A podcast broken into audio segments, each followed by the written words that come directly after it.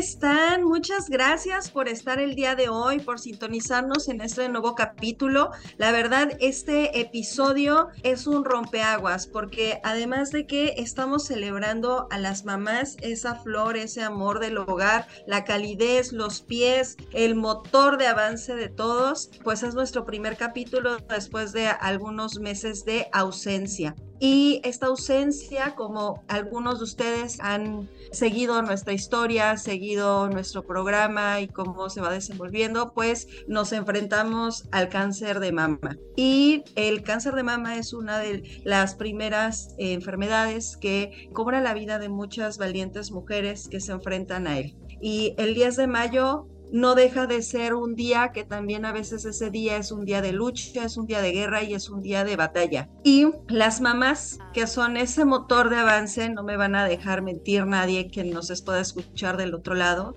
son nuestras guías, son aquellas que nos dan la fuerza, que nos dan el aliento para seguir adelante y cumplir esos sueños que a veces parecen muy difíciles de alcanzar, pero son logrables cuando tenemos a esa mamá con nosotros en el corazón, en nuestra mente y en nuestras acciones.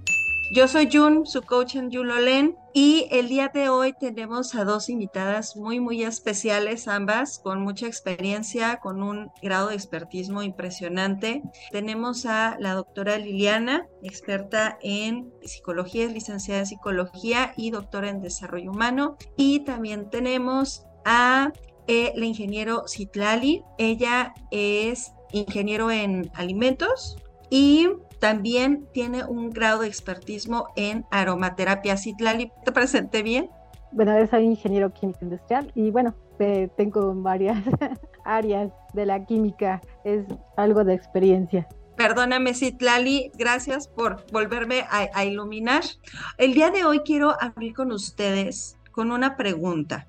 ¿Qué es ser mamá? ¿Qué significa ser mamá? Híjole, pues haces una pregunta que pareciera muy fácil de contestar, pero creo que es muy compleja, porque el ser mamá pues está cargada de veísmos sociales y culturales que finalmente nos colocarían en ser buenas madres o malas madres, ¿no?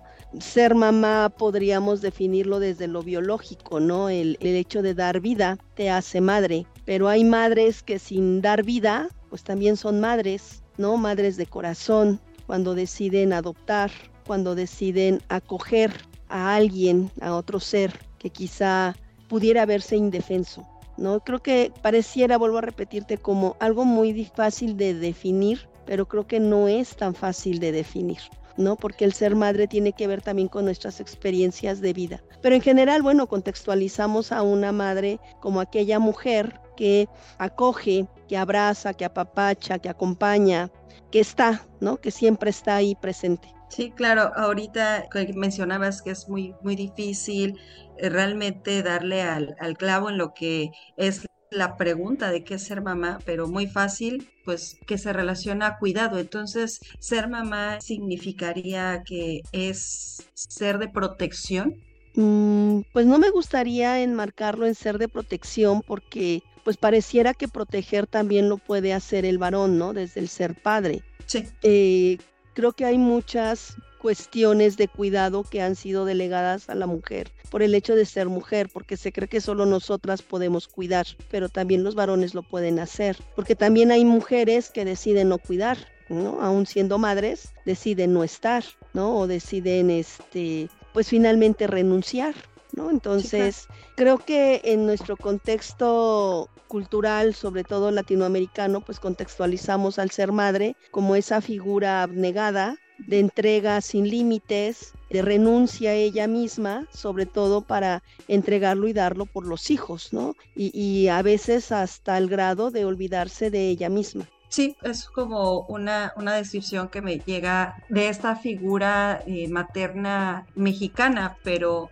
eh, entonces, también nos mencionabas que ser mamá viene una parte de la experiencia, entonces, de la cultura, de cómo se han construido ellas como ser humano y que no necesariamente tiene que ver con un rol.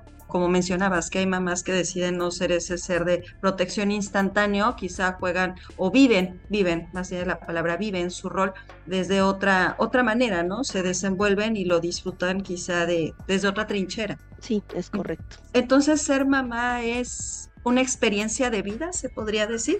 Creo que sí, ser madre es una experiencia de vida, una experiencia que tú decides aceptar o no aceptar. Sí, claro, como todas estas experiencias en, ocasiones vienen fuertes, vienen cargadas de, de guerras y, y, podemos hablar de mucho tipo de guerras, pero hoy, hoy nos vamos a enfocar en una muy específica que se llama pues, lucha contra el cáncer. Entonces, ¿qué pasa entonces en esta vivencia, en este rol, en esta experiencia de ser mamá cargada con esta batalla tan fuerte? ¿Qué cambiaría esa vivencia, esa experiencia? Pues no necesariamente. Eh, yo podría hablarte desde mi experiencia como madre de una luchadora.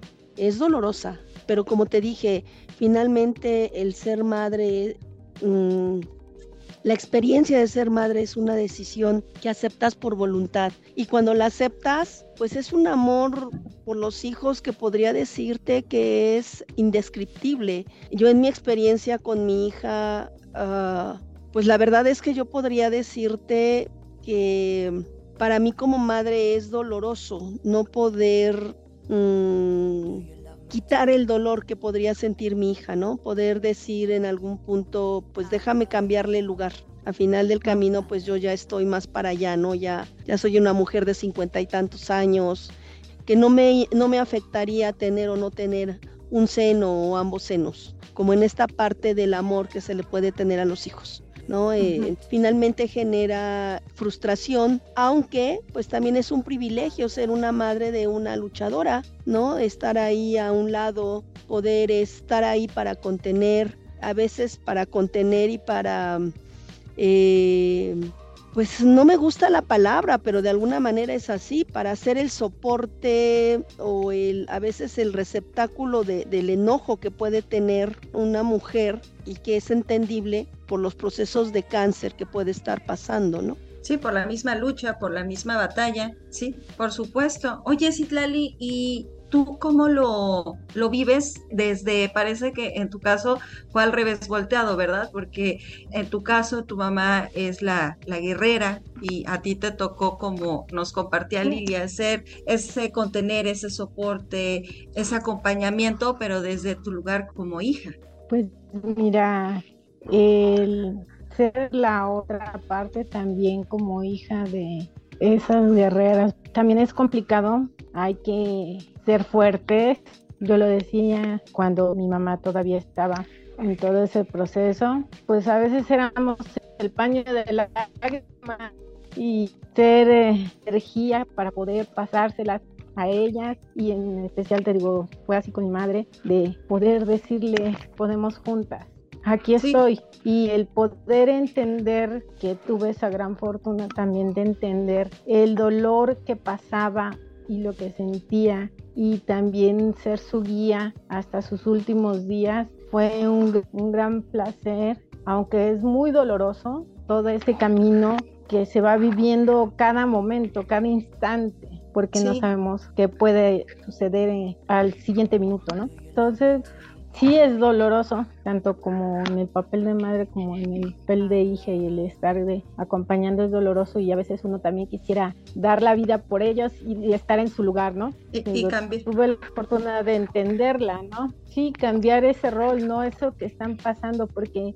desde que es tu familiar, quieres que ellos no pasaran esa enfermedad porque mi mamá también lo pasó conmigo y ella decía pues yo doy todo por ti y pues en mi momento yo tuve mucho dolor entonces yo también pude entenderla a ella cuánto dolor podía sentir no Sí. era una empatía que se generó y un lazo, ¿no? Claro, como esas experiencias dolorosas que se comparten en pues, madre, hija, hija, madre, que una y la otra busca ser el soporte, busca dar ese amor, y al final no nos podemos quitar el dolor, pero sí nos podemos acompañar y dejarnos más empatía para poder hacerle frente a los retos que va implicando esta batalla. Y pienso que desde esa dinámica tan bonita, tan silenciosa que se da en los hogares, porque estoy segura que pues no la pensamos, solamente la, la vivimos, la sentimos, es que se comienza a quitar una tela que por mucho tiempo fue cada vez fuerte, muy fuerte como un muro y poco a poco ese muro se ha ido emblandeciendo y, y nos hemos ido permitiendo el, el, dar paso a nuevas ideas, como por ejemplo que mamá no necesita eh, verse fuerte para estar lista para sus hijos, lista para dar ese consejo, para dar ese abrazo, para seguir siendo acompañantes. Eso lo puedo quizá pensar con mi amiga guerrera, que desde estas batallas sé que es, es desgastante, pero quieres darle cariño a, tu familia y como guerrera mamá, pues todavía más, porque es ese instinto que nos comparte Lilia, que es querer acompañar y, y estar ahí para tus hijos incondicionalmente. Entonces, a través de este bonito intercambio entre madres e hijas, aquí en el programa tocó hijas, pero seguramente algún hijo que nos está escuchando que haya tocado ser ese, ese apoyo para su mamá guerrera, pues quizá pueda compartir con nosotras este sentimiento de acompañamiento y, de amor, de amor mutuo, ¿no? Entonces, se podría decir que ser mamá es, amor, el, amor tiene muchas formas de expresarse, entonces podría ser, ¿no? ¿Ustedes qué dicen? Creo que sí, ser mamá o una parte de ser madre implica el amor y tocas un punto importante en cuanto a la fortaleza. Creo que la tenemos mal entendida. No es que mamá no pueda mostrar sus emociones para mostrar que es fuerte. Creo que una madre que es capaz de acompañar y mostrar esas emociones puede finalmente hacerse Mm, ¿cómo podría decirlo?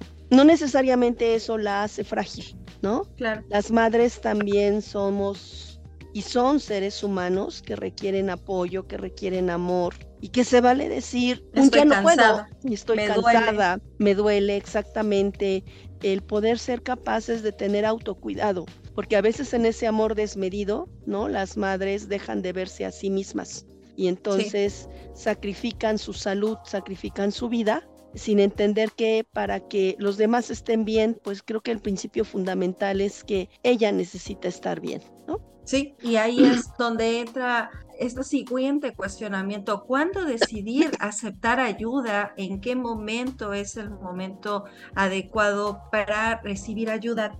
¿Tú en algún momento pediste ayuda? Por Aunque no te tocó ser guerrera, pero sí cuidadora de guerrera. Por supuesto que sí.